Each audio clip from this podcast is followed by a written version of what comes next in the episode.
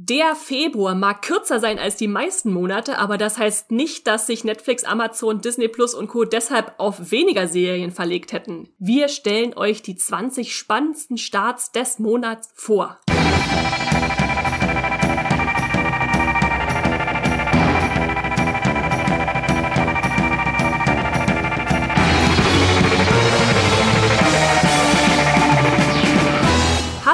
Und herzlich willkommen zu Streamgestöber, dem Moviepilot Podcast, wo wir über alles reden, was in der Streaming-Welt so los ist. Und es ist Februar und wer uns schon länger zuhört, weiß, was das bedeutet. Es ist Zeit für eine neue Serienmonatsvorschau. Und wie könnte ich das besser bestreiten als mit dem Serienmaestro an meiner Seite? Und deshalb begrüße ich Max. Hallo Max. Hallo, es ist äh, Februar und ich habe jetzt schon viereckige Augen wieder. Es ist unglaublich, oder? Hattest du auch die Hoffnung, dass äh, bei so einem kurzen Monat auch weniger Serien kommen? Ja, und sonst ist eigentlich so erfahrungsgemäß auch immer so Januar, Februar eher die ruhigere Zeit. Aber äh, das äh, gibt's nicht mehr, die Zeiten irgendwie. was soll das dieses Jahr noch werden? Äh, wir warten natürlich trotzdem gespannt, was dann davon wirklich gut ist, weil es ist natürlich immer eine Auslese, die wir dann treffen. Ist ein bisschen, ein bisschen Schuss ins Blaue, was wir ja auch machen, ne? Wir, wir gucken uns an, was alles kommt. Wir sagen, oh, das klingt interessant, das könnte gut werden. Und einen Monat später sagen wir, äh, total der Reihenfall. Oder hier hast du die Entdeckung schon gehabt. Äh, jedes, jedes Mal wieder. Deswegen sage ich immer, alles ohne Gewehr. Alle Angaben ohne Gewehr. Genau, genau. Und äh, wie wir das immer so machen, kurz bevor wir uns in diese Vorschau stürzen, würde ich dich nochmal fragen, Max, was war denn im Januar so für dich das Highlight? Was hat dich da besonders serientechnisch geprägt? So viele. Aber ich habe jetzt mal eine Serie rausgenommen, die wir tatsächlich in der Januar-Vorschau übersehen haben äh, mhm. und gar nicht mit drin hatten. Und sie hat mich dann doch sehr geplättet. Und zwar geht es um The Legend of Vox Machina. Ein, eine Fantasy-Animationsserie für Erwachsene äh, auf Amazon Prime Video. Da sind jetzt gerade die ersten drei Folgen gestartet. Die wird wöchentlich immer freitags bei Prime Video veröffentlicht. Insgesamt äh, zwölf Folgen und so kurz zusammengefasst, es geht um eine siebenköpfige Helden-Söldner-Truppe namens Vox Machina, die auf dem Kontinent Taldorai äh, jede Menge Abenteuer erlebt und die Gruppe ist bunt zusammengewürfelt und besteht aus zwei Gnomen, drei Halbelfen, einem Mensch und einem Goliath. Und das Ganze basiert auf äh, der enorm populären Webshow Critical Role. Ähm, das ist eine Gruppe von SynchronsprecherInnen, die ihre Dungeons and Dragons äh, Kampagnen sehr erfolgreich seit Jahren streamen. Und äh, hier wird die erste 400-Stunden-Kampagne wow, als Serie umgesetzt. Äh, aber das funktioniert auch hervorragend ohne Vorwissen, weil ich kannte Critical Role vorher leider gar nicht, äh, jetzt schon. Äh, und die Serie wurde vor ein paar Jahren auf Kickstarter finanziert mit über 11 Millionen Dollar. Äh, und dann ist Amazon eingesprungen und hat direkt äh, zwei Folgen zusätzlich bestellt für die erste Staffel und gleich noch eine zweite Staffel hinten dran bestellt. Ähm, da können wir uns auf jeden Fall noch auf mehr freuen. Das Ganze wirkt so ein bisschen wie die Fantasy-Version von Invincible auf den ersten Blick. Äh, die Serie ist sehr brutal, blutig? sehr mhm. blutig, brutal, derbe, manchmal auch ein wenig eklig, wenn gleich in der ersten Folge eine betrunkene Droidin in einer, bei einer Barschlägerei ihrem Gegner ins Maul kotzt. Äh, mhm. aber die Serie ist auch sehr queerfreundlich und extrem unterhaltsam. Ich wollte jetzt auch mal was Positives noch dazu sagen. äh, also es ist so eine sehr wilde Mischung an Themen und Stimmung, was für mich aber erstaunlich gut funktioniert hat. Und die Serie lebt einfach von den Frotzeleien der sieben Freunde. Und die Geschichte fand ich bisher auch äh, recht ansprechend äh, und möchte auf jeden Fall mehr von dieser Welt und den Charakteren sehen. Ich habe halt einen Softspot für Animationsserien. Ja, sehr schön. Ich habe die erste Folge gesehen und bin noch unentschlossen, ob ich weiter gucke. Ich lass, ich lass dich mal ein bisschen äh, Vorlauf äh, erhalten und dann sagst du mir, äh, wie es sich noch weiter lohnt. Das ist ja wahrscheinlich zu brutal für dich. Ja, ja, ich und meine Zeichentrick-Gewaltphobie äh, wieder, ne? Aber ähm, Fantasy, aber Fantasy. Genau, das, das ist bei mir das Problem, dass ich dieses Fantasy-Setting eigentlich sehr cool finde. Ja, das ja. große Na, Dilemma. was hast du denn geschaut im Januar oder was du noch oh, vorstellen ich, möchtest? Oh, ich habe ich hab so viele tausend Sachen geschaut. Ähm, ich glaube, womit ich am meisten Spaß hatte, war Cobra Kai Staffel 4. Das habe ich nicht Silvester geschaut, sondern erst im Januar. Und was mich so am intensivsten begleitet hat, ist Euphoria.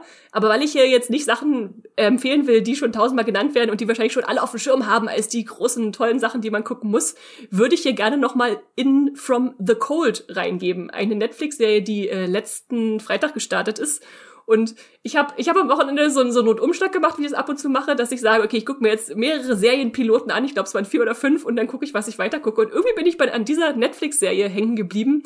Ähm, die haben wir schon mal kurz besprochen in der Januar-Vorschau. Es geht um eine Mutter, die äh, mit ihrer Tochter als, einfach als Begleitperson zu so einem Eiskunstlauf-Wettbewerb nach Madrid reist und dann stellt sich heraus, sie war mal eine ex-russische Spionin, wird jetzt von der CIA geschnappt und irgendwie so instrumentalisiert, um dann eine Verschwörung aufzudecken. Äh, hat dann gleichzeitig noch übernatürliche Fähigkeiten, wie man am Ende der ersten Folge gleich rausfindet, äh, nämlich äh, sie ist eine Gestaltwanderin.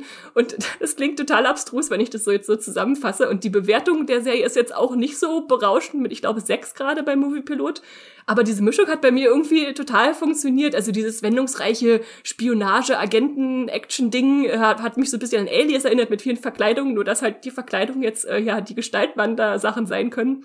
Und dann so ein bisschen Familiendrama und eine Prise Fantasy halt auch durch dieses übernatürliche Element, dass die Frau sich da verändern kann ja, hat, hat mich irgendwie reingezogen. Also es ist jetzt kein großer Wurf, wo ich sage, oh, das müssen alle sehen, aber wenn man mal sowas zwischendurch will, was, was irgendwie unterhaltsam ist und spannend, äh, dann kann ich das durchaus als so ein Mix aus The Americans und Netflix The Innocents empfehlen, woran sich wahrscheinlich auch niemand mehr erinnert. Auch eine Gestaltwanderserie, die nur eine Staffel hatte, eine britische.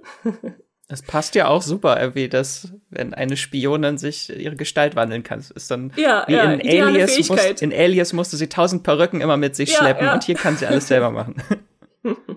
genau so ist es. Na gut, und bevor es jetzt richtig losgeht, haben wir noch einen kleinen Hinweis in eigener Sache. Denn wie ihr bestimmt schon mitbekommen habt, haben wir im Streamgestöber eine Werbekooperation mit Magenta TV, dem TV- und Streaming-Angebot der Telekom. Und das heißt für euch, wir stellen euch wöchentlich eine kleine Extra-Rubrik äh, Serien-Highlights vor mit Entdeckungen und Geheimtipps aus diesem riesigen Streaming-Angebot der Magenta Megathek. Und äh, da erfahrt ihr dann, was ihr nicht verpassen dürft. Und was der Magenta Must-Watch diese Woche ist, erfahrt ihr dann später in der Folge, wenn es zum richtigen Datum geht, im Februar, was da so los ist. Und bis dahin sagen wir erstmal schon mal Danke an Magenta TV.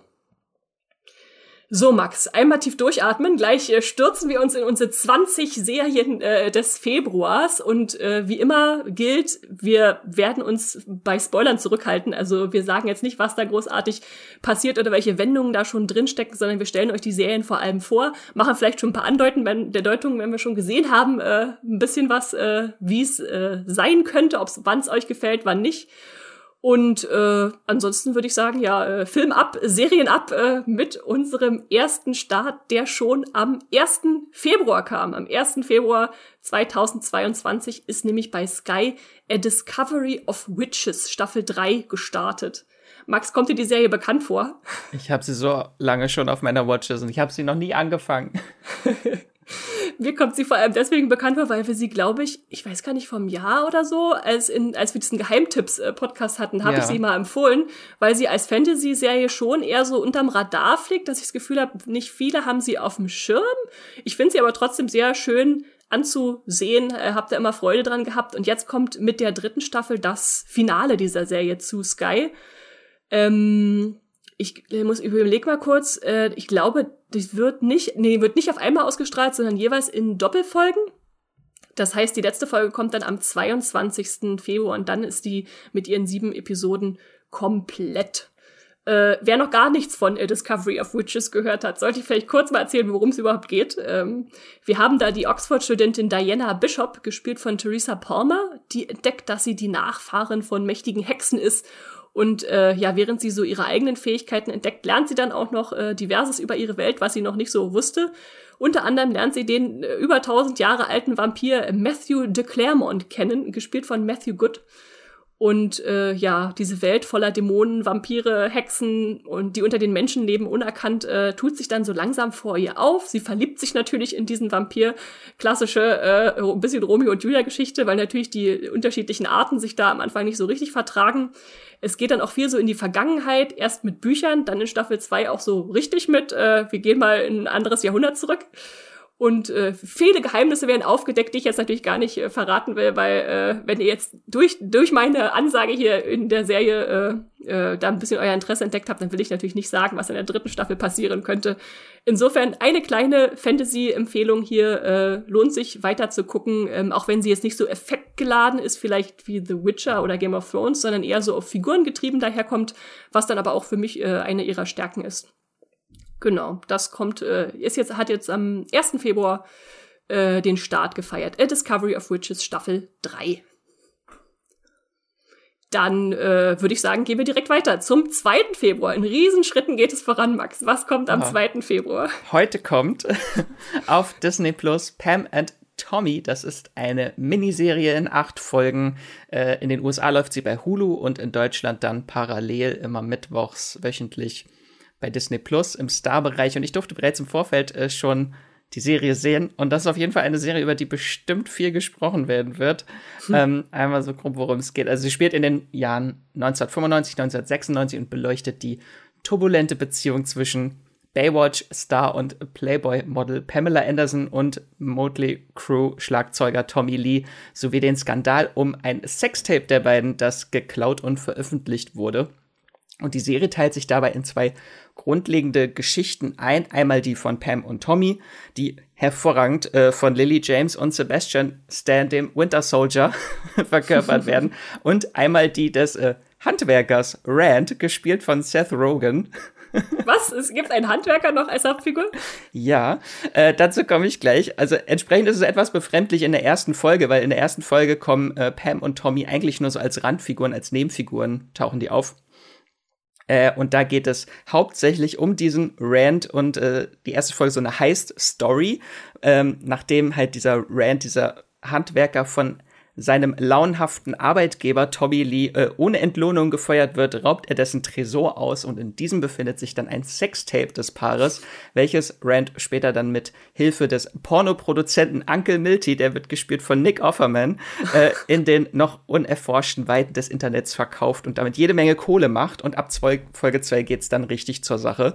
Ähm, wirklich und sehr explizit. Äh, da gibt's dann die Origin-Story des Paares, äh, das sich nach vier Tagen des Kennenlernens bereits in Mexiko getraut hat. Äh, und das frisch verliebte Paar hat äh, eines definitiv äh, viel Sex. Äh, ab dem Moment, wenn dann Sebastian Stans Tommy sagt, Do you want to meet him? Äh, möchtest du ihn kennenlernen? Nimmt die Serie eine sehr schräge Wendung und lenkt den Fokus eindeutig auf Tommy Lees Riesenpenis, der dann in allen Variationen in dieser Folge zu sehen ist und sogar spricht. Äh, ja, Tommy Lee äh, führt ein Gespräch mit seinem Penis und der wird im Original gesprochen von Jason Manzukas. Das sollte man sich jetzt mal auf der Zunge zergehen lassen.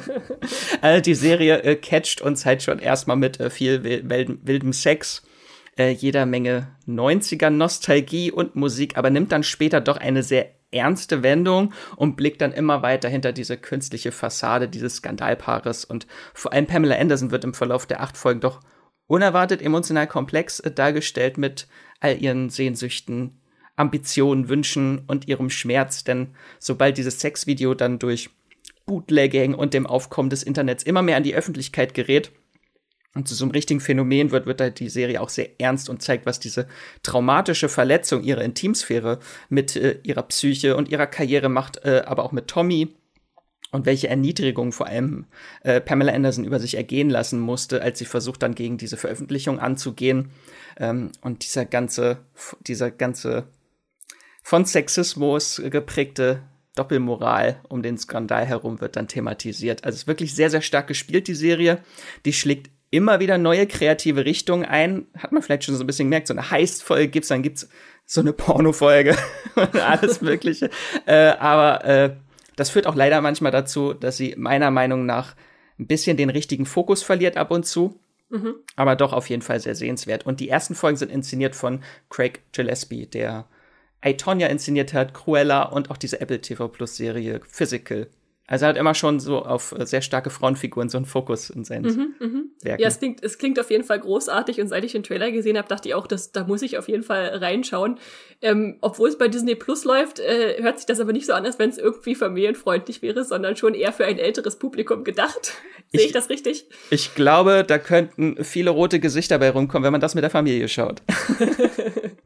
Und was mich auch sehr beeindruckt hat, äh, zumindest was ich bisher gesehen habe auf den Bildern, ist so diese Verwandlung von Lily James. Die hatte ich bisher so als ja das brave Mädchen meistens abgespeichert. So äh, Downton Abbey habe ich sie glaube ich zuerst gesehen und dann hat sie immer so so nette nette Frauenrollen gespielt und das ist jetzt so eine komplette Verwandlung auch so äußerlich, äh, wie sie hergemacht wurde. Das ist schon ja, das interessiert mich. Dann würde ich sagen, springen wir von Disney Plus weg zu Sci-Fi, einem äh, ja, Sender, der mit bei Sky im, im, im Abo mit drin ist, zu einem äh, sehr schönen surrealen Titel, äh, der auch am 2. Februar startet, nämlich Surreal Estate. Ich muss zugeben, ich habe ich hab so ein bisschen Auge auf diese Serie geworfen, weil dieser Titel einfach so herrlich ist. Ähm, es ist eine kanadische Serie, die eine sehr abgedrehte Prämisse hat. Wir lernen nämlich Nick Roman kennen, gespielt von Tim Rosen, der ein Makler ist und sich äh, da um sehr spezielle Hausverkäufe kümmert, äh, die als schwierig gelten, weil nämlich diese Behausungen von Geistern oder ähnlichem heimgesucht sind und besessen äh, sind. Und äh, ja, er versucht äh, sie zu erlösen, zu, zu reinigen quasi. So, das ist, glaube ich, so die Ausgangsidee dieser Serie. Und da spielt natürlich auch äh, der Titel mit, äh, wobei der deutsche Titel, äh, der offizielle lange deutsche Titel lautet Surreal Estate Spukhäuser in Bestlage. Äh, ich glaube, da oh haben sich die, Deu die, Deutschen mal wieder übertroffen.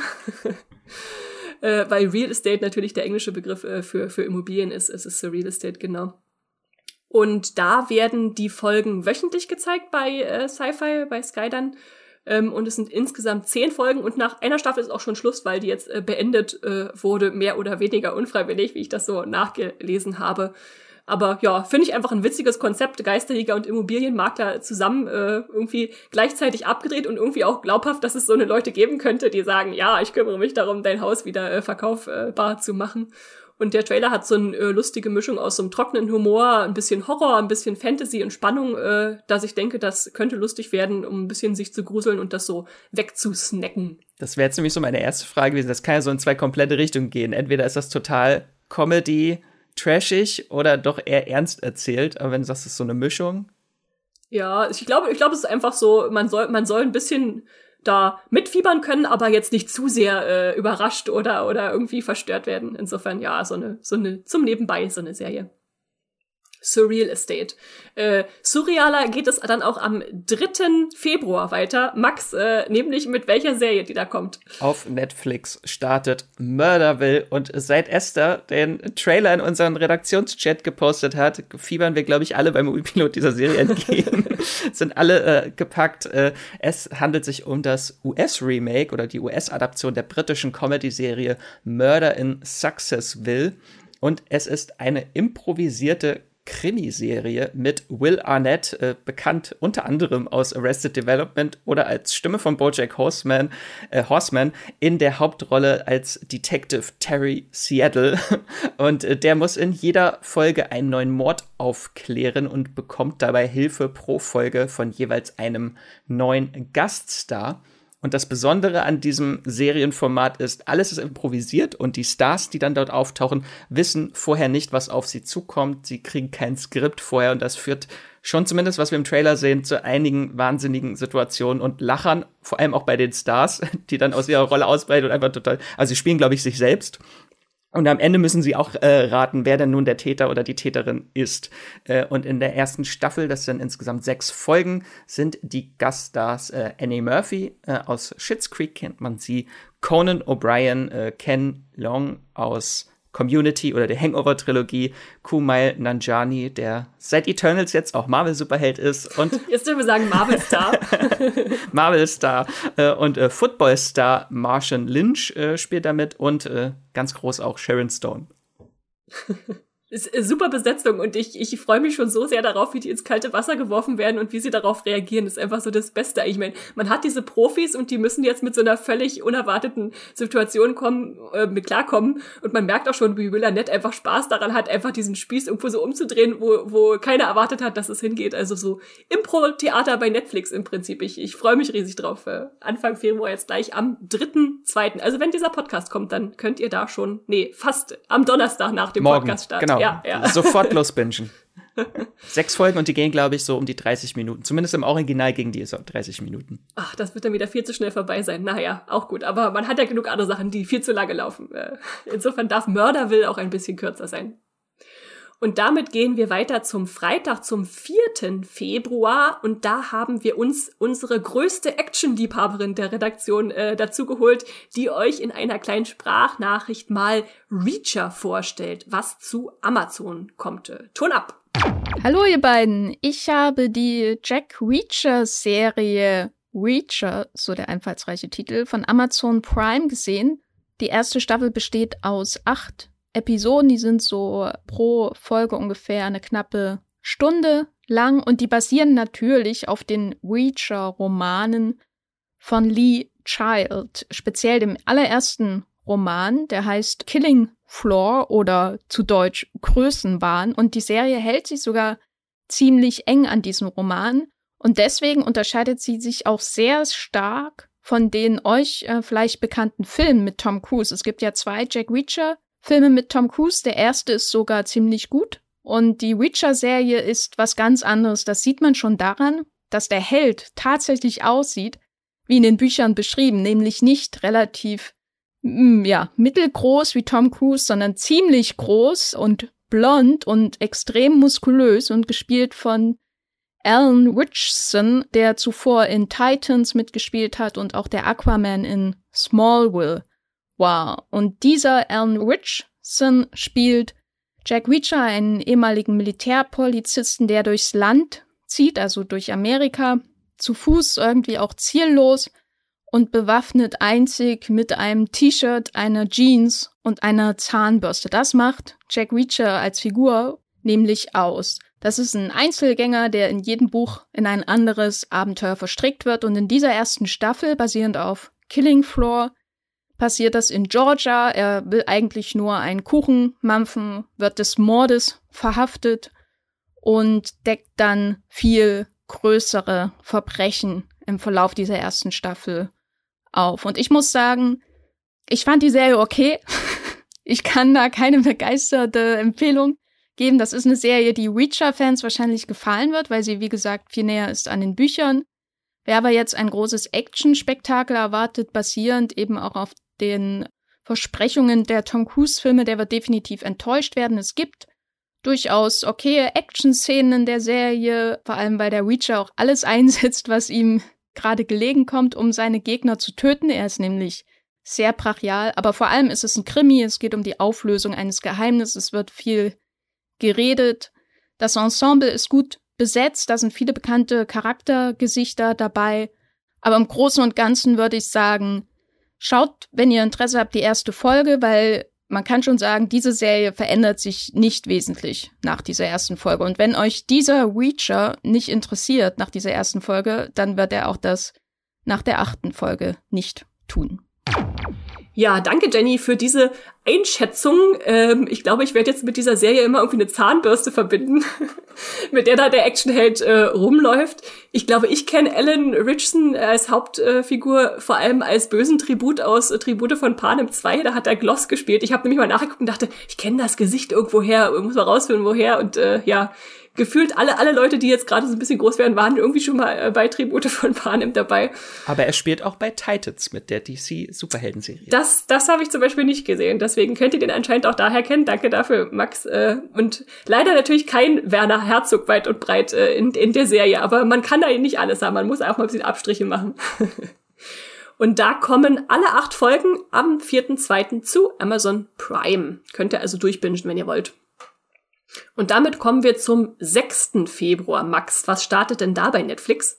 Ja, muss, glaube ich, nicht zu viel zu gesagt werden. Äh, Brooklyn 99, die siebte Staffel, kommt endlich zu Netflix. Äh, die beste Nice Core Workplace Comedy oder eine der besten der letzten zehn Jahre. Äh, bei der Movie Pilot Community habe ich geguckt, eine 8,2. Wow, also es ist wirklich eine der besten Comedy-Serien des letzten Jahrzehnts. Ähm, wenn ihr mehr äh, zu Brooklyn Nine-Nine äh, hören möchtet von uns, kann ich euch gerne unsere Podcast-Folge 71 ans Herz legen. Müsst ihr ein ganz kleines bisschen im Feed zurückscrollen und da haben Jenny und Andrea über Brooklyn Nine-Nine gesprochen. Und äh, jetzt kommt Staffel 7, zwei Jahre verzögert nach der US-Ausstrahlung. Äh, die siebte Staffel hat leider nur 13 Folgen, also ein bisschen kürzer als die anderen kann sehr schnell dann auch gleich am Sonntag wahrscheinlich durchgepinscht werden. ähm, und danach kommt aber dann noch eine zehnteilige achte Finalstaffel, die hoffentlich dann jetzt nicht wieder ein Jahr auf sich warten lässt bei Netflix. Äh, hoffentlich kommt die ein bisschen schneller. Wir drücken alle uns zur Verfügung stehenden Daumen, also äh, zwei beziehungsweise vier, wenn wir sie zusammenzählen. und springen dann auch direkt weiter zum 10. Februar. Da kommt eine Serie zu Sky, auf die ich mich schon sehr freue und die trägt den Titel Landscapers. Das ist eine Miniserie, die von HBO produziert wurde. Äh, ich glaube, ich letzten Herbst schon äh, in den USA und so lief, aber jetzt nach Deutschland kommt. Und es geht um ein recht unauffälliges, äh, ja, einfaches britisches Paar. Ich glaube, die sind so Mitte 50, äh, Susan und Christopher Edwards. Die rücken ins Zentrum dieser Erzählung und vor allem ins Zentrum einer sehr außergewöhnlichen Ermittlung, denn im Garten hinter ihrem Haus äh, werden zwei Leichen gefunden. hm, ungünstig. Daher wahrscheinlich auch der Titel der Serie, Landscapers, also Landschaftsgärtner, äh, die haben da was verbuddelt oder man weiß nicht, ob sie es waren. Auf jeden Fall sind diese Leichen 16 Jahre alt, äh, ein, ein Paar, was erschossen wurde. Das wirft natürlich Fragen auf, äh, was da passiert ist. Für der, ja, diesen Fragen geht die Serie dann nach und nach auf den Grund. Ähm, wir springen sonst ein bisschen zwischen Vergangenheit, äh, Polizeivernehmung, äh, ja, Ermittlung und es handelt sich bei diesem Paar nicht um irgendjemanden, sondern um Susans Eltern, was natürlich den Verdacht erhärtet, dass die da ihre Finger im Spiel haben. Und es ist verrückterweise sogar eine wahre Geschichte, die da aufgearbeitet wird. Ähm, die Miniserie hat vier Folgen. Da werden zwei am 10. Februar und zwei am 17. bei Sky ausgestrahlt. Ich glaube, alle so 45 bis 55 Minuten lang äh, wird man also schnell weggucken können. Und ich freue mich äh, auch vor allem wegen dem Hauptdarsteller-Duo auf die Serie. Das verspricht für mich so eine kleine, ja, Schauspiel-Glanzleistungsserie vielleicht zu werden. Mal gucken. Da ist einerseits Olivia Colman dabei, die spielt die, die Frau dieses Ehepaars, was da in, in den Fokus der Untersuchung gerät. Kennen wir natürlich als Oscar-Preisträgerin aus The Favorite oder als Königin aus The Crown oder auch in Fleabag als ganz furchtbar schreckliche und doch so wunderbare, äh, äh, äh was ist es, Paten, Patentante, glaube ich, äh, ja, und äh, an ihrer Seite sehen wir David äh, Thewlis, den ihr natürlich hoffentlich als Lupin aus den Harry Potter Filmen kennt oder als äh, oder in Wonder Woman oder in Sieben Jahre in Tibet. Also Hauptsache ihr kennt ihn, aber er ist ein großartiger äh, Schauspieler und ja, ich erhoffe mir sehr viel von Landscapers. Interessiert dich das auch, Max? Ich habe sie schon geguckt. Uh. ähm, auf jeden Fall, was die Serie sehr auszeichnet, ist einmal das Haupt, das äh, Schauspiel von den beiden HauptdarstellerInnen äh, und vor allem die Inszenierung. Es geht nämlich vor allem um Susan, die, also die leben mittlerweile in Frankreich und dann mhm. werden diese 16 Jahre alten äh, Leichen gefunden. Ah, okay. Und äh, in dieser Zwischenzeit hat sie sich wirklich so eine eigene Welt äh, ersponnen. Also sie lebt wirklich in einem Film und die Serie äh, wird dann präsentiert in verschiedensten Filmgenres, vor allem halt so im Western und wie sie sich halt immer so ihre Erinnerungen haben dann immer so wirklich Filmszenen sind das. Äh, das ist sehr, sehr interessant gemacht, sehr surreal teilweise. Ähm, macht auf jeden Fall viel Spaß, die Serie. Das erklärt auch diese unterschiedlichen Stile, die im Trailer zu sehen waren. Da habe ich mir gedacht, was machen die da? Ist es einfach so zur Kennzeichnung der Zeitsprünge? Aber okay, äh, jetzt wird's noch spannender. Danke, Max. Äh, ja, ja manchmal reiten sie auf Pferden irgendwie durch die Gegend. Dann ist plötzlich ein Schwarz-Weiß-Film, eine Romanze zwischen den beiden, so wenn sie sich erinnert äh, an ihre Vergangenheit. Das ist sehr, sehr interessant gemacht. Klingt, klingt großartig. Okay, äh, am 10. Februar habe ich also was vor mit Landscapers äh, bei Sky. Einen Tag später, am 11. Februar, kommt eine Serie zu Amazon Prime, die du, glaube ich, mit ganz viel Liebe empfehlen willst, Max. Mit Liebe, with Love heißt die Serie, genau. äh, bei Amazon Prime Video fünf Folgen, also da gibt es schon mal keine Ausreden, dass die Serie zu lang wäre. Ähm, und natürlich pünktlich zum Valentinstag in den USA startete sie schon vor Weihnachten äh, was aber kein Problem ist, weil in der Serie auch der Valentinstag, äh, Valentinstag eine große Rolle spielt. Äh, und es ist eine Rom-Com-Serie fürs Herz, also passend zum Valentinstag. Äh, ich fand sie sehr erfrischend, denn Romcoms mit äh, Feiertagsbezug gibt's wie Sand am Meer, äh, aber die hier sitzt halt auch voll auf Diversität und folgt den Liebesgeschichten einer ganzen Familie, und zwar der Familie Diaz im Verlauf mehrerer Feiertage von Weihnachten über Silvester, über Valentinstag, dem Unabhängigkeitstag und schließlich dann am Ende auch dem Dia de los Muertos. Äh, und weil doch recht viel passiert, würde ich einmal so kurz die wichtigsten Hauptfiguren einfach zusammenfassen, weil alles so ineinander greift in der Serie. Äh, da haben wir halt äh, ganz vorne mit dabei Lily Diaz, Äh, die jüngste Tochter, die wird gespielt von Emerald Tobia und äh, die trennt sich kurz vor Weihnachten von ihrem Freund, da sie keine Magie in ihrer Liebe, in ihrer Beziehung verspürt. Sie spürt die Liebe nicht. Äh, und äh, nun begibt sie sich dann auf die Suche nach einem Partner, der ihr Herz höher schlagen lassen kann. Und bis es soweit ist, geht sie dann noch eine Sexfreundschaft mit ihrem Mitbewohner ein, der aber mehr für sie empfindet. Und dann trifft sie noch auf den charmanten Santiago, der allerdings nicht an die Liebe an den, auf den ersten Blick glaubt. Und dann haben wir eine weitere Hauptfigur, ist Roche, ihr Bruder, der wird gespielt von Mark Indelicato. Den kennen Ugly Betty-Fans äh, da hat er mitgespielt. Äh, und das ist Lillys homosexueller Bruder, der in einer Beziehung mit Henry ist. Und der wird gespielt von Vincent Rodriguez dem Dritten. Der war der Hauptdarsteller oder einer der Hauptdarsteller in Crazy Ex-Girlfriend. Ähm, und das ist sein äh, bisexueller Partner, der nicht immer zu ihm in der Öffentlichkeit steht. Und das macht ihm zu schaffen. Und die beiden müssen verschiedene Herausforderungen in ihrer Partnerschaft meistern. Und dann haben wir noch die Eltern Beatrice und Jorge Senior. Äh, deren langjährige Ehe und Liebe ihren Kindern so als Vorbild immer dient, aber äh, eigentlich kriselt es doch hinter diesem ganzen, vor dieser schönen Ehe von den beiden. Äh, und Beatrice fühlt sich äh, schon lange nicht mehr begehrt und beginnt einen Flirt mit ihrem Laufpartner, der wird gespielt von Brandon Routh. Ähm, der Superman. Superman, der gescheiterte der Superman. Superman. Der gescheiterte Superman. Und dann haben wir noch äh, Sol Perez, äh, das ist äh, Lillys und Jorges Cousine denn äh, Saul ist trans, äh, non-binär und arbeitet als Onkologin im Krankenhaus und dort macht der charmante Chirurg Miles Saul schöne Augen. Und das Ganze beginnt halt wie so eine klassische Rom-Com an Weihnachten, so eine Christmas-Rom-Com, äh, geht dann aber doch noch viel tiefer auf die Figuren und ihre Beziehung ein und zeigt so verschiedene Formen und Stadien von Liebe und Beziehungen. Ist nicht ganz ohne Klischees, aber doch äh, ziemlich wholesome. Also da hat man auf jeden Fall was fürs Herz. Das klingt auf jeden Fall nach dem richtigen Romantikschub, äh, so kurz vorm Valentinstag am 11.2. Ich habe jetzt gerade versucht, in meinem Kopf so ein, so ein Board zu, zu erstellen mit so quergespannten Fäden zwischen den Figuren, wer jetzt mit wem verbandelt ist, aber ich habe dann irgendwann in der Mitte aufgegeben dachte, okay, muss ich einfach, muss ich einfach reingucken. es sind auch noch äh, mehr Figuren. du meine Güte, okay, okay, alles klar. Ganz viel Liebe. Viele Figuren und viel Liebe. Also das äh, bietet sich auf jeden Fall an als Valentinstag-Schauaktion, äh, wenn man das sowas mag. Äh, ich finde es aber auch interessant, was noch so für Serien jetzt kurz vor dem äh, vierten, zweiten programmiert wurden. Äh, also was anscheinend die, die Streaming-Dienste so denken, was sich da anbietet, was Leute zu diesem Datum schauen wollen. Zum Beispiel die nächste Serie, die wir hier noch auf dem Zettel haben. Da kommt nämlich am 11. Februar Inventing Anna zu Netflix. Und das ist eine sehr äh, große, heiß erwartete neue Serie von der Grace Anatomy Schöpferin Shonda Rhimes, die natürlich auch so Sachen wie Scandal oder How to Get Away with Murder gemacht hat. Und die wurde ja 2017 für einen großen, ja mehrjährigen Deal, ähm, um neue Serien für Netflix zu erschaffen, äh, äh, an Bord geholt äh, von dem Streamingdienst. Das heißt, sie arbeitet jetzt aktuell, glaube ich, an so ungefähr zwölf verschiedenen Projekten, von denen man noch gar nicht so richtig weiß, was das ist, aber sie sollte auf jeden Fall als große Erfolgsgarantin äh, auftreten. Und der erste Erfolg war ja schon mal Bridgerton, äh, wo jetzt auch bald die zweite Staffel kommt. Und die neue Serie, die sie jetzt äh, mit ins Leben gerufen hat, ist Inventing Anna. Und da geht es um äh, eine von Julia Garner gespielte äh, junge Frau namens Anna Delvey. Also Julia Garner kennt ihr wahrscheinlich aus Ozark oder dem sehr guten Film äh, The Assistant. Und äh, diese Anna Delvey, die die Hauptfigur ist, die äh, gibt sich als wohlhabende deutsche Erbin aus, äh, die sich da ja im Herzen der New Yorker Society ähm, äh, bekannt macht und äh, ja viele Freunde macht, äh, aber gleichzeitig deren Vermögen stiehlt. Denn in Wahrheit ist sie eine Betrügerin, die nur vorgibt, ganz äh, reich und berühmt und toll zu sein. Äh, in Wahrheit aber einfach diesen auf diesem Ruf surft, den sie sich selbst erschaffen hat, also sich diesen Platz in der Oberklasse quasi äh, erschleichen will.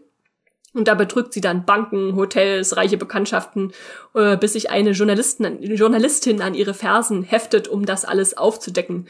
Äh, ist auch eine wahre Geschichte. Insofern ja dieses Fake it till you make it Prinzip, äh, das äh, gab es in der echten Welt auch schon häufig. Und das wird jetzt als Serie verfilmt. Äh, es geht viel um Image, um Status, um Identitätsbetrug. Und ich finde, das klingt alles so vielversprechend, dass ich das unbedingt gucken muss. Ich hoffe, du auch, Max? Ja, vielleicht bin ich auch schon dabei, es zu gucken, darf aber Ach nicht so. darüber sprechen. Okay, okay, immer diese Geheimniskrämerei. Und auch sehr vorzuheben ist, äh, die zweite Hauptrolle ist, weil das Ganze wird so ein bisschen erzählt aus der Perspektive von dieser Journalistin. Mhm. Äh, die wird gespielt von Anna Klamski, die kennen Comedy-Fans aus Wieb. Ah ja, okay. Das sind ja die besten Voraussetzungen. Ähm, kannst du, auch wenn du noch nicht sagen darfst, äh, sagen, ob es eher lustig oder eher dramatisch oder beides ist äh, in der Serie? Das kann ich mir nicht so richtig einschätzen, was, was für Genre das äh, am meisten bedient. Es ist alles. Wenn man Shonda Rhimes Serien auch kennt, dann weiß man, ja, das okay, ist, das ist stimmt. Einmal all the fields ist dabei. Ganze, ganze Gefühlspalette, ja, ja, okay.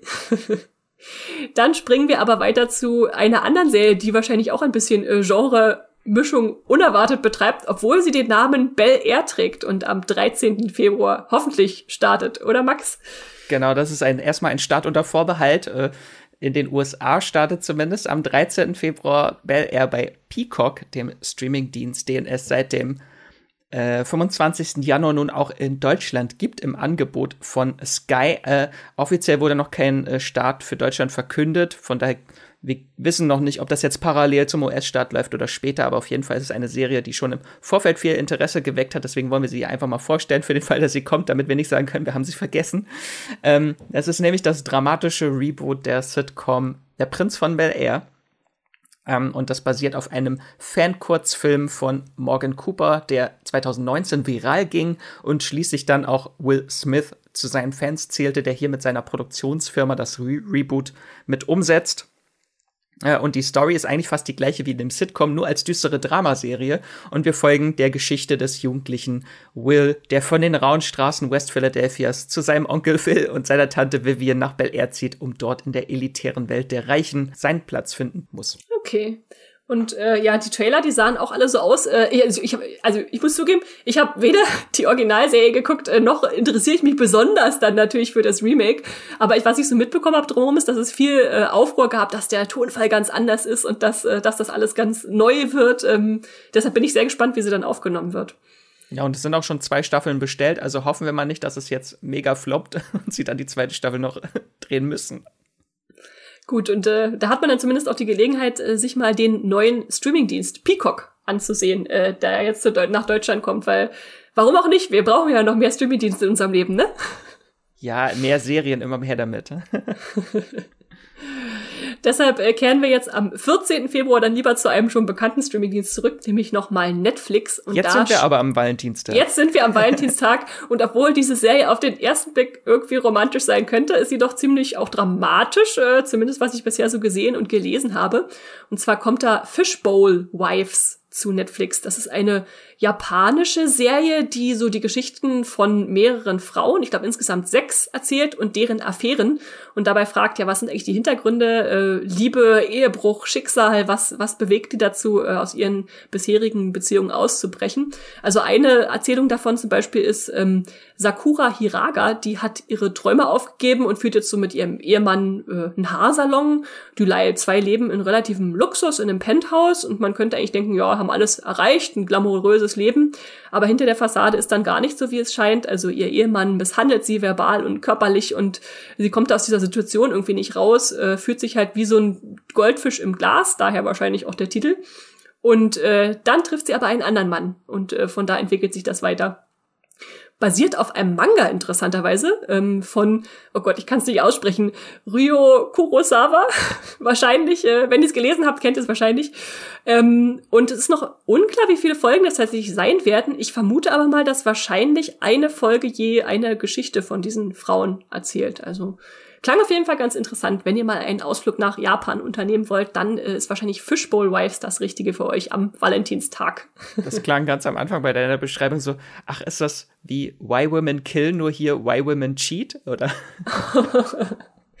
ja, das können wir auch noch nicht einschätzen. Also da haben wir auch noch nicht reingucken können und insofern Lassen wir uns überraschen, was das wird. Und damit sind wir auch schon bei unserer Mini-Kategorie Magenta Must Watch angekommen wo wir euch heute die italienische Mafia-Action-Serie vorstellen wollen, von der am 17.02. schon die dritte Staffel erscheint, nämlich Il Cacciatore. Hört da am besten mal rein. Willkommen zu einer neuen Ausgabe unserer Rubrik Magenta TV Must Watch im Streamgestöber, in der wir euch Serien-Highlights vorstellen, die wir in der Megathek von Magenta TV entdeckt haben. Ich bin der Max und habe heute an meiner Seite meinen Kollegen aus der Moviepilot-Redaktion und jetzt auch Mafia-Experten äh, Jan Felix. Hallo Jan Felix. Hallo Max. Ja, freut mich dabei zu sein. Äh, du hast uns heute eine italienische Serie mitgebracht, zu der im Februar bereits die dritte Staffel in der Megathek von Magenta TV startet und die einige bestimmt noch nicht so auf dem Schirm hatten. Das wollen wir jetzt ändern. Und zwar handelt es sich um den Seriengeheimtipp Il Cacciatore. Und vielleicht magst du uns erst einmal kurz erklären, womit wir es hier überhaupt zu tun haben. Bei Il Cacciatore, der Hunter, geht es um die Jagd der Anti-Mafia-Kommission auf die Cosa Nostra in den 90er Jahren. Das ist die Verfilmung einer Autobiografie, nämlich äh, Cacciatore di Mafiosi von dem italienischen Richter Alfonso Sabella. Also er hat das im Grunde genommen alles selbst erlebt. Genau. Vielleicht möchtest du einmal kurz die Handlung nochmal abreißen, damit wir so einen kleinen Einblick bekommen, was wir da erwarten können. Im Prinzip geht es in der Handlung so ein bisschen darum, dass sich der italienische Staat in den 1990ern mit der Mafia im Krieg befindet. Also es sind im Grunde genommen Umstände, die man sich heute eigentlich kaum noch vorstellen kann, wo die Cosa Nostra tatsächlich angefangen hat, Anwälte, Ermittler, Polizisten auf offener Straße umzubringen, durch Bomben, durch Schießereien, durch alles Mögliche. Und in dieser Atmosphäre tut sich einer der Anwälte insbesondere hervor, das ist Saverio Barone, gespielt von Francesco Montanari, der durch seine Unbestechlichkeit und seinen Ehrgeiz besonders auffällt und dadurch in dieser Anti-Mafia-Kommission oder in den Anti-Mafia-Pool, wie er damals genannt wurde, aufgenommen wird und dann anfängt zu ermitteln und zwar insbesondere gegen Leoluca Bagarella, gespielt von David Coco, der Boss der sogenannten Corleonesi, des herrschenden Mafia-Clans auf Sizilien und äh, im Prinzip auch zu dem Zeitpunkt de facto Boss der gesamten Cosa Nostra in Italien, der für eben genau diese Anschläge und die Gesamtsituation von Kriminalität in Italien und insbesondere auf Sizilien und in Palermo verantwortlich ist. Und Barone steigert sich quasi komplett in diese Ermittlungen rein, äh, ist irgendwann sehr besessen davon, der Mafia das Handwerk zu legen und darunter leidet insbesondere auch äh, die Beziehung zu seiner Frau Giada, die sich mit dem gemeinsamen Kind irgendwie alleine durchschlagen muss und ihren Mann im Grunde genommen an die Arbeit verliert. Ähm, das Interessante ist dabei aber auch, dass die Serie quasi nicht nur einseitig den Blickwinkel der Ermittler beleuchtet, sondern auch äh, den Fokus auf Bagarella selbst richtet, der im Grunde genommen unvorstellbar grausame Taten begeht, aber auf der anderen Seite versucht, seiner geliebten Ehefrau auch ein mehr oder weniger normales Leben zu ermöglichen. Daneben gibt es noch die Figur Tony, der Bagarella als Chauffeur dient und im Grunde genommen ein Typ ist, der keiner Fliege irgendwas zu Leide tun kann. Ja, also der gerät im Grunde genommen mehr oder weniger zufällig in diese Zusammenhänge rein, hat ein bisschen was angestellt, rutscht da so ein bisschen rein und muss dann aber diese schrecklichen Bluttaten alle mit ansehen und aus Angst um das Leben seiner Familie kann er aber nicht aussteigen. Das sind im Grunde genommen so die drei großen Fokuspunkte. Das klingt auf jeden Fall schon mal sehr interessant, vor allem für Fans von Mafia-Serien. Vielleicht magst du einmal so zusammenfassen, was die Serie denn so besonders macht. Also im Prinzip sind es erstens also zwei Sachen. Es sind äh, einfach grandiose Schauspieler dabei.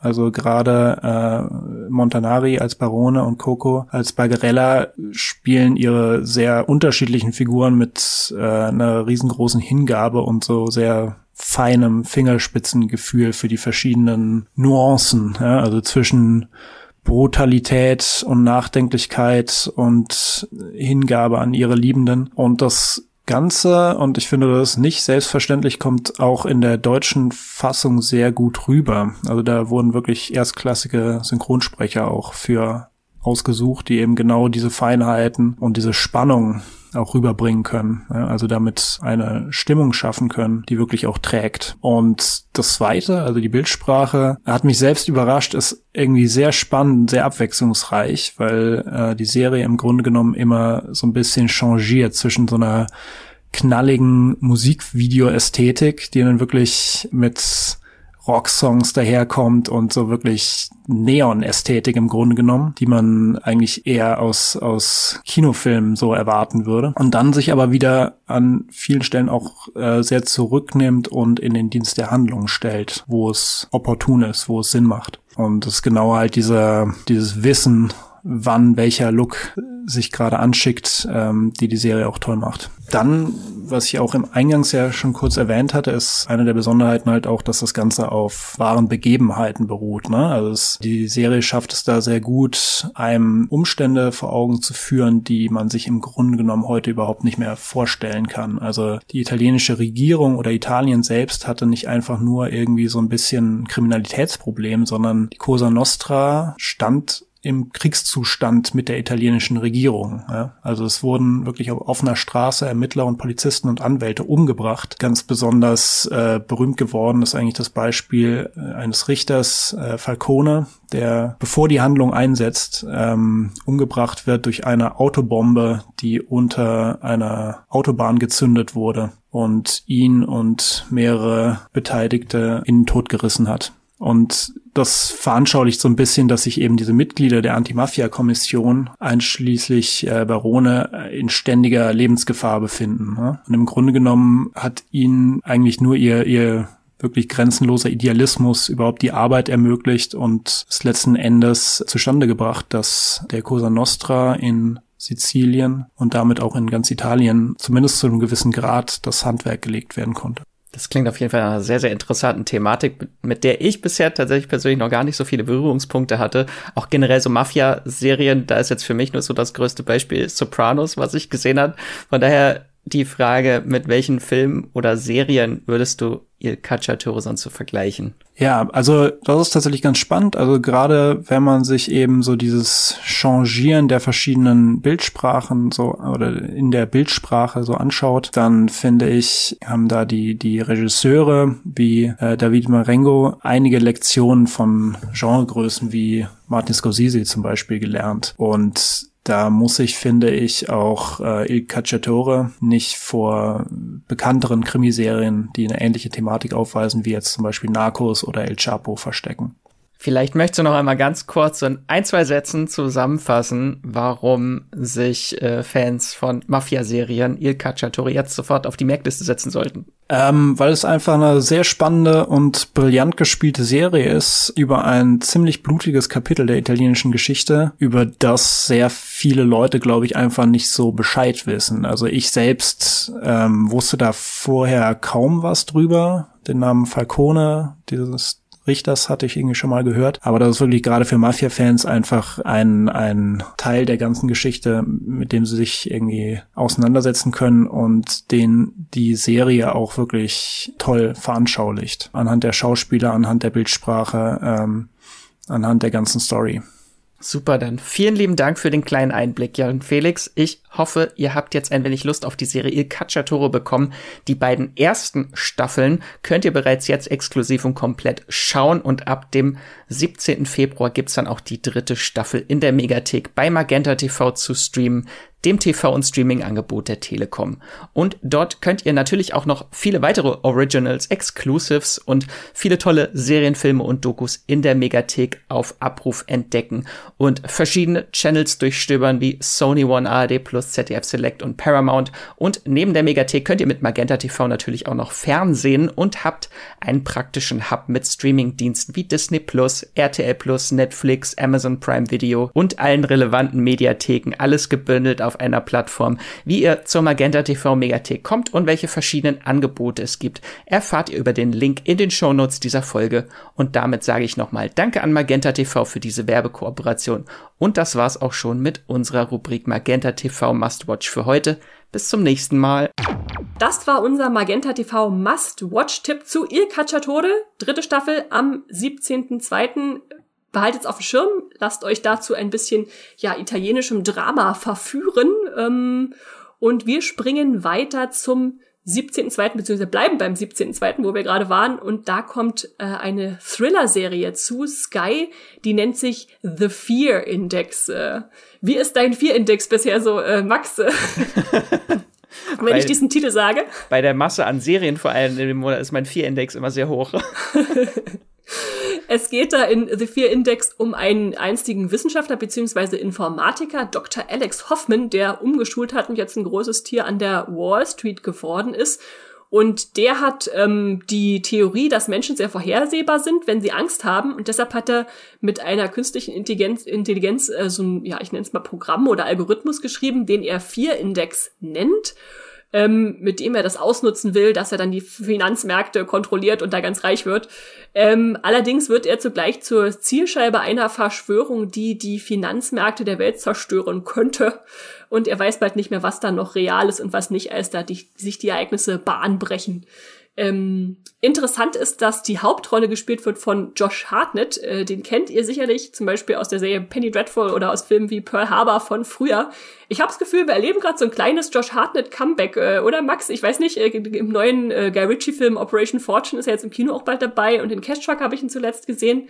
Äh, ich glaube, er hat gerade so eine, so eine kleine Schauspielrenaissance. Ich wollte gerade sagen, das wird die Josh Hartnett-Renaissance, auf die wir Kinder der 90er alle gewartet haben.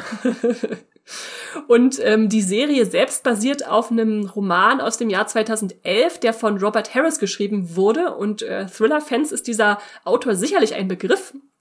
Der macht ganz viel so äh, ja historisches, aber auch historische Fiktion, also so wie Vaterland, äh, Vaterland hat Film, die Grundlagen zu Filmen wie Enigma oder The Ghostwriter geschrieben oder zuletzt äh, München im Angesicht des Krieges, was jetzt gerade zu Netflix kam als Film. Und er hat auch am Drehbuch zu seiner eigenen äh, Romanverfilmung mitgeschrieben. Also das äh, klingt auf jeden Fall spannend und ich glaube, es sind auch nur vier Folgen. Das sollte sich auch recht schnell weggucken. Ähm, klingt spannend. Ist das was, was du dir ansehen willst, Max, oder ist es eher nicht mal so Prio bei dir? Das klingt schon recht interessant, aber bei dem Titel habe ich was ganz anderes erwartet. Da dachte ich, es ist eine Horrorserie. Ah, der, Horror, der Horrorfan ist enttäuscht gerade. Okay, okay. aber Thriller ist auch okay. Ja, okay. Dann springen wir mal weiter zum nächsten Titel, der am 18. Februar startet. Das ist äh, einer, der zumindest sehr lustig klingt im Titel. The Cuphead Show. Max, ich habe keine Ahnung, was das ist. Klär mich auf. Also The Cuphead Show, das ist hier eine äh, Cartoonserie und die basiert, oder ist die Verfilmung eines Videospiels, eines Shoot'em-up-Games, äh, das Cuphead hieß. Und das ist nicht nur wegen eines sehr speziellen, also eines sehr speziellen Looks bekannt, sondern vor allem auch, weil es extrem schwer ist. Deswegen habe ich es nicht gespielt. also eines der schwersten Games sein.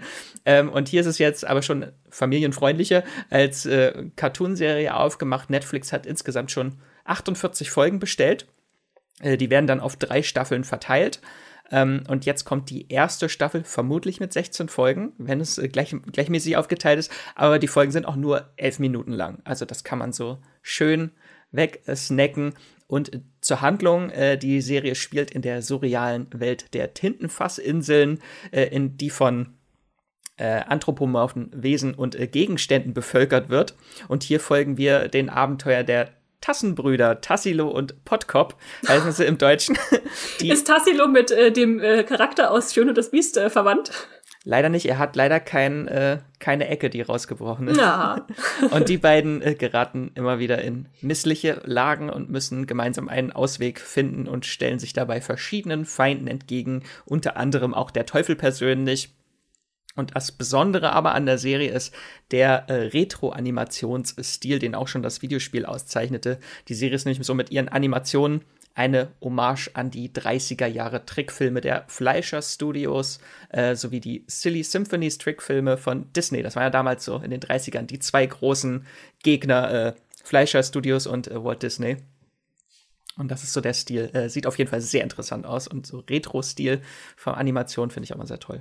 Ja, als ich das kurz gegoogelt habe, dachte ich auch, oh, die Animation, die ist ein bisschen altertümlich, die ist mhm. dann schon wieder, die macht es dann schon wieder interessant auch für mich, da mal reinzugucken. Das ich ist so dieser äh, Rubber Hose Stil hieß das, dieser Gummischlauch, dass sich die Gliedmaßen von den Figuren ja, wie so Gummischläuche ja. bewegt haben, ja.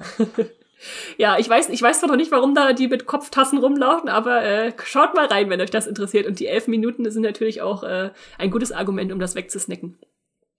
Am, ebenfalls am 18.02. und ebenfalls zu Netflix kommt neben der Cuphead Show auch Space Force Staffel 2. Und ich weiß, dass du da auch zumindest Staffel 1 geguckt hast, Max. Kann ja direkt jetzt weitermachen, haha. Genau, gibt's auch was zu lachen. Äh, genau, Space Force ist eine Workplace-Comedy von Greg Daniels, äh, der war beteiligt unter anderem an dem US-Reboot von äh, oder die US-Adaption von The Office und Parks and Rec und der Amazon Sci-Fi Comedy Upload. Äh, und die Serie hat er gemeinsam mit Steve Carell erdacht. Und darin geht es um die Teilstreitkraft äh, der USA, die Space Force, die in Staffel 1 von einem dort namenlosen äh, Twitter-Präsidenten ins Leben gerufen wurde, mit dem Ziel Boops on the Moon. Er hat sich vertippt, äh, wollte eigentlich Boots on the Moon und die Menschen wieder auf den Mond schicken, äh, schreiben. Äh, und die Space Force soll unter anderem, ja, Menschen auf den Mond schicken und dabei kommt es auch zu einem Space Race gegen China. Aber die treibende Kraft der Serie ist so die Hassliebe zwischen Steve Carell als General Mark Naird, der diese Space Force leiten muss, und dem äh, von John Malkovich gespielten Leiter des Wissenschaftsteams äh, Dr. Adrian Mallory, die sich gegenseitig den letzten Nerv rauben. Und die erste Staffel ist tatsächlich schon ein bisschen her. Die lief im Mai 2020, ist sie gestartet. Da kam dann noch eine Pandemie dazwischen. ähm, kam auch gar nicht so gut an. Also beim Moviepilot hat sie eine Wertung von 6,3 und viele Kritiker haben die Serie verrissen, aber sie wurde halt doch so oft anscheinend aufgerufen äh, und hat sehr viele Zuschauerinnen äh, gefunden, dass eine zweite Staffel mit sieben neuen Folgen bestellt wurde, die jetzt kommt. Ich fand sie äh, auf jeden Fall sehr lustig, die erste Staffel. Nicht perfekt, aber äh, mich hat sie dann doch irgendwie gecatcht und vor allem der fantastische Cast mit äh, Steve Carell und John Malkovich und unter anderem auch Ben Schwartz und Lisa Kudrow spielt mit und auch Noah Emmerich in einer kleinen Nebenrolle. Und in Staffel 2 wird nun aber einiges anders sein, denn wie wir wissen, gibt es eine neue US-Regierung. So die erste Staffel spielt ja noch in einer ganz anderen Ära, die Trump-Ära. Äh, und jetzt gibt es eine neue Regierung und das Space Force-Team muss nun diese Regierung von der eigenen Relevanz überzeugen, damit sie nicht wieder eingestampft wird. Ähm, und meine Hoffnung für Staffel 2 ist, dass es vielleicht schon, das ist ja so ein Phänomen, was viele Comedy-Serien haben, dass so die erste Staffel eher wie so ein Versuch ist, äh, erstmal so ein Findungsprozess ist und dann ab der zweiten Staffel sind ja sehr viele Comedy-Serien, wo sie aus ihren Fehlern gelernt haben, wo sie richtig anziehen, was ja auch bei The Office US auch so der Fall war, dass da ab Staffel 2 die Serie erst richtig gut wird, wenn sie sich dann von dem britischen Original löst. Ähm, von daher habe ich sehr große Hoffnung, dass es vielleicht doch jetzt noch mal ein bisschen mehr Fans finden könnte, weil ich fand die erste Staffel sehr gut. Und wenn ihr noch mehr dazu hören möchtet, könnt ihr ganz weit im Feed runterscrollen zu Folge 48. Da haben wir eine kurze Check-Folge zu Space Force. Sehr gut. Aber die kreativen Köpfe, die da weiter mitwirken, das sind die gleichen, oder? Da wurde da was ausgetauscht, weißt du das? Hm, soweit ich weiß, ist alles gleich geblieben. Die haben nur sehr, sehr stark am Budget äh, runtergeschraubt, äh, weniger Folgen, äh, und es wurde jetzt nicht mehr in Los Angeles, sondern in Kanada gedreht. So, das ist so das, was ich weiß, was sich geändert hat am größten. Okay, okay. Aber wenn Darsteller ansonsten so gleich bleiben, dann ist ja jetzt nicht ein völliger Umschwung, sondern wahrscheinlich nur der Tonfall und die, die Ausgangssituation ein bisschen anders klar mit der neuen Präsidentschaft. Genau, die erste Staffel war schon eher sehr, so eine Trump-Satire mhm. sehr oft. Äh, von daher wird das jetzt schon einen anderen Tonfall wahrscheinlich auch haben. Ja. Warten wir ab und bleiben äh, gespannt. Am 18.02., dieser Tag ist echt vollgequetscht mit neuen Serien, stelle ich gerade fest, äh, startet außerdem eine Apple TV Plus Serie, die wir euch hier kurz vorstellen wollen. Und zwar Severance heißt sie. Das ist wieder so eine spannende Konzeptserie. Ähm, da geht es um die Firma Lumen Industries, ähm, die das Severance-Programm ausprobiert. Äh, dabei werden bei Angestellten die Erinnerungen gelöscht oder nicht gelöscht, aber gekappt, die zwischen Privatleben und Arbeitsleben äh, existieren. Das heißt also, äh, vereinfacht gesagt, wenn man auf Arbeit ist, ist, kann man sich nicht an irgendwelche persönlichen Sachen von zu Hause erinnern. Und wenn man zu Hause ist, kann man sich nicht daran erinnern, was im Büro los war. Äh, klingt nach einer interessanten Theorie. Ob das so funktioniert, weiß ich nicht. Die haben alle noch nicht im Homeoffice gearbeitet. wahrscheinlich, wahrscheinlich nicht, wahrscheinlich nicht. Ähm, und der Mitarbeiter Mark, gespielt von Adam Scott, stellt sich für dieses Programm zur Verfügung und äh, ja, so nach und nach, also mir stellt sich vor allem die Frage, wie sinnvoll ist das wirklich? Äh, aber er wird dann zusätzlich im Privatleben von jemandem aufgesucht, den er von der Arbeit kennen sollte, aber natürlich nicht kennt, weil er sich nicht erinnert. Und er muss jetzt herausfinden, was da eigentlich vor sich geht, weil der da schon eine deutliche Warnung ausspricht, dass da nicht alles mit rechten Dingen zugeht. Und Mark weiß jetzt nicht, was arbeitet er überhaupt und wer ist er überhaupt? Äh, es klingt auf jeden Fall nach einer, nach einer bisschen verkopften, aber nichtsdestotrotz äh, sehr spannenden äh, Sache, die zum Beispiel auch äh, dadurch wirbt, dass sie sagt, oh, Ben Stiller ist unser Regisseur. Der hat dann nämlich bei den zehn, äh, bei den neuen Episoden bei sechsen Regie geführt. Ähm, und wir kennen ihn natürlich als Schauspieler, aber auch als Regisseur von so Sachen wie Zoolander, Tropic Thunder oder Walter Mitty. Und da ist dann so viel Comedy-Cast äh, versammelt und viele, viele Namen, die ihr bestimmt schon mal gehört habt. Also neben Adam Scott zum Beispiel auch äh, John Tortoro, äh, Christopher Walken, Patricia Arquette, ich find's immer spannend, wenn so Comedy-Darsteller in so Thriller-Serien oder auch Filme gesteckt werden. Da merkt man dann, es gibt ja, es gibt ja diesen Spruch, der irgendwie sagt, Comedy-Leute können auch äh, ernste Sachen machen, aber ernste Sachen, äh, ernste äh, Darsteller, ob die auch Comedy können, das ist eine ganz andere Sache. Insofern, ja, bin ich gespannt auf diese neuen Folgen, die dann äh, wöchentlich ausgestrahlt werden. Ich glaube, mit zweien geht's los, aber dann äh, nach und nach. Und Staffel 2 ist sogar schon bestellt. Also die scheinen sehr überzeugt von dieser neuen Serie Severance zu sein. Ist das auch eine, wo du schon reingeguckt hast und nicht drüber reden darfst, Max? Nee, reingeguckt habe ich noch nicht, weil die Folgen sind alle wieder eine Stunde lang. Deswegen uh. war ich noch ein bisschen abgeschreckt bisher. Äh, ich freue mich aber schon, werde da bestimmt irgendwann mal reinschauen, weil der Trailer hat mich schon sehr angesprochen, dass alles so sehr surreal wirkt. So die Inszenierung ist sehr interessant. Und einfach dieses sehr verkopfte Konzept wie das aufgeht und funktioniert. Bin ich sehr gespannt. Ich muss jetzt ein bisschen an John Malkovich denken in dieser Büroatmosphäre, die da so aufgebaut wird. Mal, mal gucken. Äh, klingt auf jeden Fall spannend. Und wir bleiben immer noch ein letztes Mal am 18. Februar, an dem Datum. Äh, da kommt nämlich die vierte Staffel von Marvelous Mrs. Maisel zu Amazon. Yay! eine sehr gute Serie. Ich habe geguckt und bin äh, stolz auf die Movie Pilot Community. Da hat sie nämlich eine Bewertung von 8,0.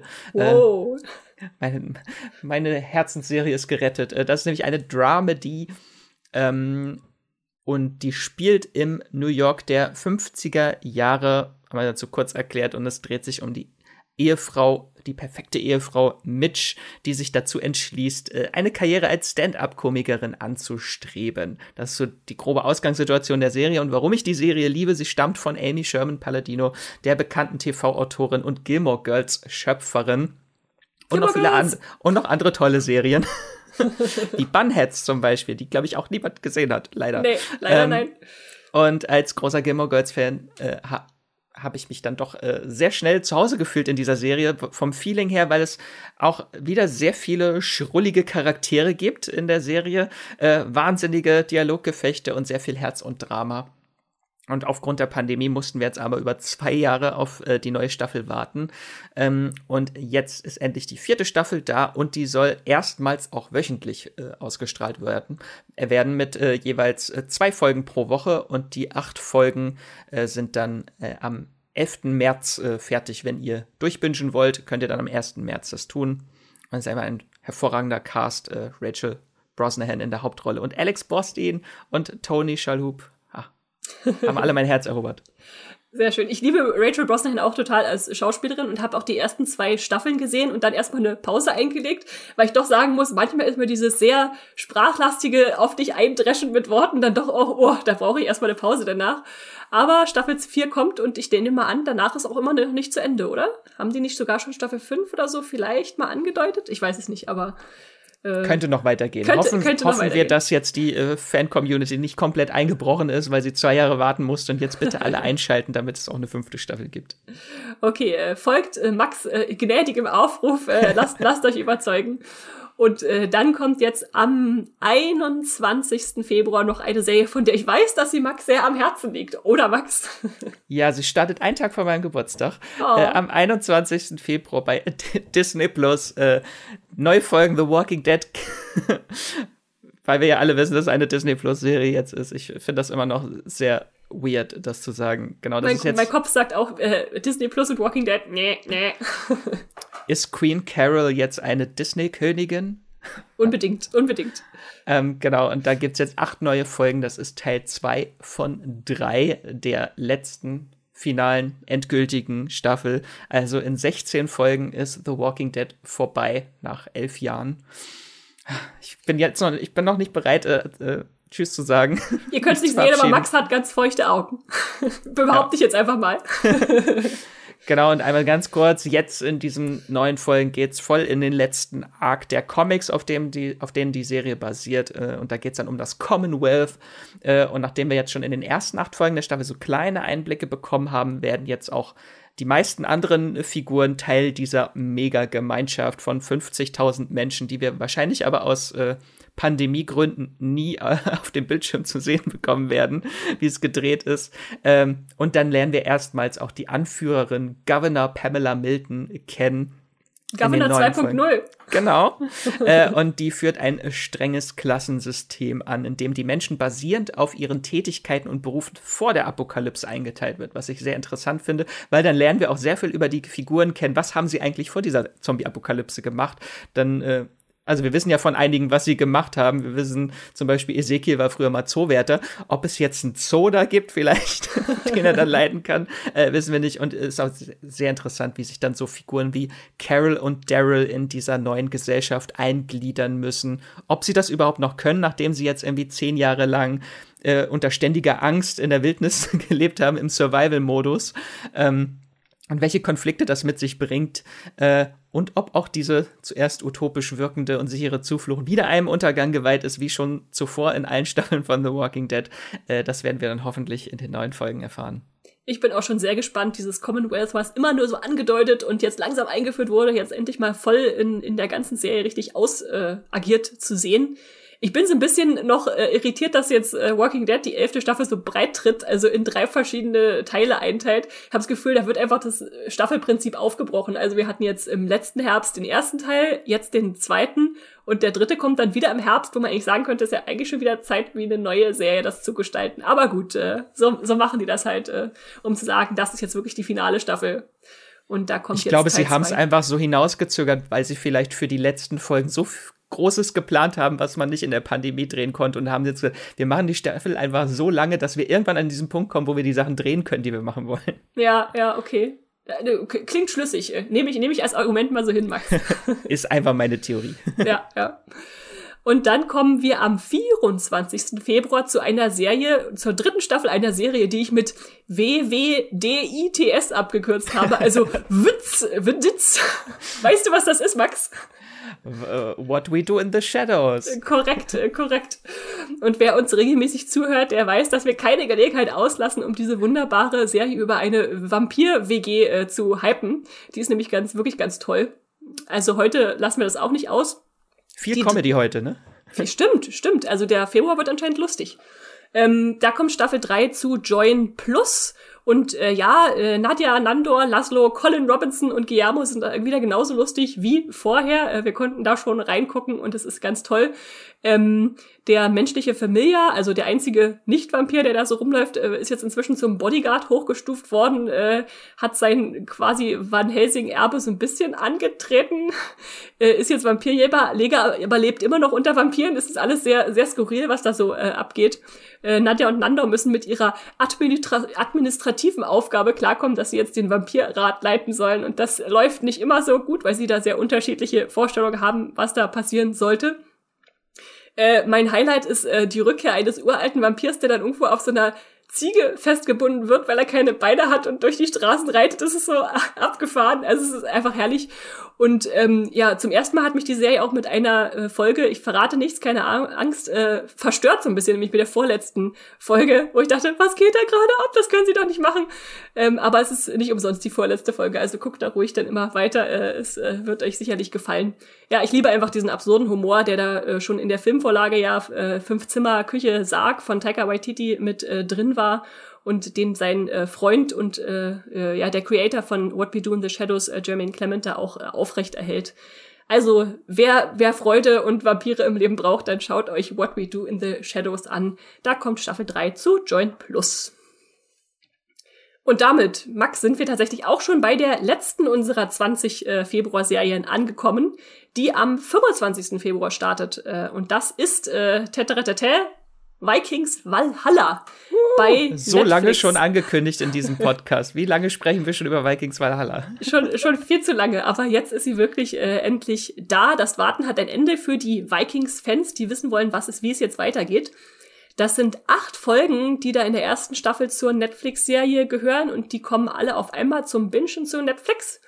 Ähm, die Serie spielt so ungefähr 100 Jahre nach Vikings, in gleichzeitig auf dem Höhepunkt der Wikinger-Ära, aber auch in äh, so kurz vor deren Ende. Ähm, wir verfolgen da unterschiedliche neue Figuren wie den Entdecker Leif Eriksen, die Kämpferin Fredes, äh, Harald Hardrada oder den Normannenkönig Wilhelm den Eroberer, den ihr sicherlich schon mal im Geschichtsunterricht gehört habt, der jetzt auch dazu kommt. Und ich freue mich persönlich besonders, dass es nach England zurückgeht, ähm, wo dann die Engländer und die Wikinger aufeinanderprallen, weil das hat mir so in den ersten Staffeln Vikings immer am besten gefallen. So diese unterschiedlichen Kulturen, die irgendwie, ja, sich beschnuppern und bekämpfen und was weiß ich, äh, die Glaubensrichtungen, die da aufeinanderprallen zwischen Christen und nordischen Göttern. Der Trailer, der jetzt vor kurzem kam, der versprach schon mal sehr viel Action. Äh, also da wird's nicht zimperlich zugehen in dieser Serie, die da Kriegsführung zu Land und zu Wasser betreibt. Da wird da zum Beispiel eine riesige Holzbrücke gezeigt, äh, die sicherlich nicht lange stehen bleibt. Äh, mal gucken. Ich bin auf jeden Fall gespannt, wie die Serie an das Vikings-Erbe anknüpfen wird und das äh, werden wir dann am 25. Februar rausfinden. Max, wirst du dich da rantrauen als äh, Nicht-Viking? Äh, hast du Vikings geguckt? Jetzt äh, bin ich gerade äh, durcheinander. Ich glaube nicht. Ich, ich habe bis zum Anfang der fünften Staffel geguckt. Okay, okay. Dann war ich raus. Aber ich werde mir diese neue Serie angucken. Die sieht schon sehr interessant aus und äh, bin sehr gespannt, weil Netflix auch sehr viel äh, schon Vertrauen in diese Serie steckt, weil mhm. es sind mhm. ja schon eigentlich drei Staffeln kommen. Ja, 30. also 24 Folgen wurden, äh, wurden bestellt, die auf drei Staffeln verteilt werden. Ähm, und einfach wahrscheinlich einfach der Name Vikings ist natürlich, bringt schon eine große Fangemeinde mit. Äh, bin ich gespannt, wie sich das dann distanzieren kann von dem Original, was ja auch schon sehr von den äh, Figuren gelebt hat, vor allem am Anfang von Lagerta und Ragnar. Ja. Ob sie wieder so neue Sympathieträger findet. Auf jeden Fall. Und trotzdem hat die Serie natürlich den Vorteil, dass selbst wenn ihr Vikings nicht geschaut habt, da jetzt reingucken könnt, weil die davon unabhängig ist. Also ich nehme mal an, es werden irgendwelche subtilen Verweise kommen, die dann auf irgendwelche früheren Charaktere hindeuten, aber naja, es die spielt steht in Kattegat, ne? Ja, ja, ist ja halt ein Handlungsort, ne? ja, ja. Genau. Ja, und das war dann auch schon unsere letzte Serie für heute. Und äh, wenn ihr jetzt äh, noch mal eine Zusammenfassung wollt, dann lese ich euch einfach noch mal alle Titel vor, die wir gerade vorgestellt haben. Äh, falls ihr euch eine noch mal besonders merken wollt, ähm, dann habt ihr jetzt die Gelegenheit dazu. Und zwar sind das A Discovery of Witches Staffel 3, Pam und Tommy, Surreal Estate, Murderville, Reacher, Brooklyn 99 Staffel 7, Landscapers, With Love, Inventing Anna, Bel Air, Fishbowl Wives, Il Cacciatore, The Fear Index, The Cuphead Show, Space Force Staffel 2, Severance, Marvelous Mrs. Maisel Staffel 4, The Walking Dead Staffel 11b, What We Do in the Shadows Staffel 3 und Vikings Valhalla. So, ich glaube, jetzt habt ihr wieder genug Futter für den nächsten Monat. Wir, haben, wir entlassen euch damit quasi in, in eurer Streaming-Welt äh, und haben euch hoffentlich genug Tipps mitgegeben. Äh, freuen uns aber natürlich auch immer, wenn ihr uns wissen lasst, äh, was euch letzten Monat gefallen hat, worauf ihr euch besonders freut diesen Monat. Ähm, lasst uns das gerne mit Nachrichten zukommen. Ähm, wir haben da zum Beispiel Feedback bekommen per Mail. Magst du da mal vorlesen, was uns Joanna geschrieben hat, Max? Genau, sie hat uns per Mail geschrieben. Äh, was mir seit kurzem am besten gefällt, sind eure Monatsübersichten. Ich freue mich, dass ihr auf die ganzen Kritiken eingeht und auch angefangen habt, wieder mehr etwas über Filme zu sprechen. Ich habe noch eine Frage. Wie verwendet ihr in eurem Podcast auf Ihr verwendet in eurem Podcast auf englische Begriffe, von denen ich einige auch gar nicht verstehe, was sie bedeuten sollen. Vielleicht könnt ihr einmal einen extra Podcast in Begriffserklärung machen. Ich meine zum Beispiel Sachen wie Plot oder ähnlichem. Danke, liebe Grüße, Joanna. Viele liebe Grüße zurück. Ja, danke, Joanna, für deine, äh, dein Lob und deine Anmerkung. Ich glaube, einen eigenen Podcast werden wir nicht zur Begriffserklärung machen. Dafür gibt's einfach zu viele und wir würden garantiert nicht alle abdecken. Wir werden uns aber bemühen, äh, Sachen auch zu übersetzen, die bei uns so im täglichen Sprachgebrauch drin sind. Und natürlich können wir statt Plot doch einfach Handlung sagen. Wir müssen nur einfach dran denken, dass äh, ja nicht, nicht jeder die ganzen Filmbegriffe so im Kopf hat. Äh, also danke für den Hinweis. Das äh, schreiben wir uns nochmal auf die Fahne, da noch mehr zu erklären und auch mit deutschen Begriffen umzugehen. Außerdem hat uns Susanne geschrieben, auch per Mail. Liebes Streamgestöbertrieben, ich freue mich sehr auf ein neues Jahr mit euch und will euch schon mal ein dickes Dankeschön für den großartigen Tipp Barb and Star Go to Vista Del Mar äh, äh, mitgeben den äh, hatte ich gar nicht, hätte ich gar nicht geguckt und hätte ihn sowas von verpasst. Genauso auch danke für Succession. Ich habe das erste Mal seit gut 16 Jahren einen neuen Klingelton. Das kann ich total nachvollziehen. Die Titelmelodie von Succession ist einfach großartig. Ähm, außerdem, ja, schreibt sie noch diverse Sachen, was wir noch machen könnten. Äh, Ideen, äh, zum Beispiel Miniserien, dass wir dazu mal was machen. Finde ich eine sehr spannende Idee. Äh, Cobra Kai Staffel 4 oder ja, Serienenden, die besonders schlimm oder besonders schön waren. Vielen Dank dafür die Anregung. Da nehmen wir auf jeden Fall was mit und setzen es auf unsere Liste mal, wenn es mal wieder um zeitlosere Sachen geht. Ähm, ansonsten schreibt sie, äh, ich freue mich jeden, auf jeden Mittwoch. Viele Grüße an das gesamte Team. Susanne. Und da danken wir natürlich auch ganz herzlich für deine lieben Worte. Vielen lieben Dank. Und ganz viel Liebe für Barb und Stargo to Vista Delma, auch von mir. Und wenn ihr uns auch unterstützen wollt, wie Susanne und Joanna, dann abonniert doch unseren Podcast, ähm, zum Beispiel bei Spotify, Apple Podcast, Podcast Addict und so weiter. Da könnt ihr auch Benachrichtigungen aktivieren oder uns fünf Sterne schenken, einen Kommentar hinterlassen oder auch einfach ja an podcast.moviepilot.de äh, schreiben. Bei Twitter sind wir ebenfalls zu finden unter Streamgestoeber. Und äh, Max, wenn man dich äh, konkret verfolgen will und nicht nur über Moviepilot, dann sag uns doch mal, wo man dich noch so findet. Ich hoffe, mich möchte niemand verfolgen. du bist doch sowieso nur im Homeoffice, dich kann man doch gar nicht draußen verfolgen. Aber folgen könnt ihr mir äh, bei äh, Moviepilot, äh, Twitter und Instagram. Da findet ihr mich unter Wieselmax oder Max Wieseler. Und mich gibt's als Straw-Star bei Twitter und Instagram und als Strawstar oder Esther Stroh bei Moviepilot zu lesen. Und ja, damit sagen wir viel Spaß im Februar. Ihr habt jetzt genug Tipps, um den auszufüllen. Ähm, wir auch und melden uns dann in einem Monat wieder, um zu sagen, was uns gefallen hat und was nicht, beziehungsweise um dann schon die nächste Vorschau äh, hier abzuliefern. Insofern macht's gut, bleibt gesund und streamt was Schönes. Tschüss. Das war die neue Folge Streamgestöber. Abonniert uns bei Spotify, Apple oder der Podcast-App eures Vertrauens und wir freuen uns auch ganz besonders über eure Bewertung. Die Musik wurde aufgenommen und produziert von Tomatenplatten. Feedback und Wünsche gehen an podcast.moviepilot.de. Wie ihr mit eurer Sprachnachricht im Podcast landet, erfahrt ihr in den Show Notes und unter www.moviepilot.de slash podcast.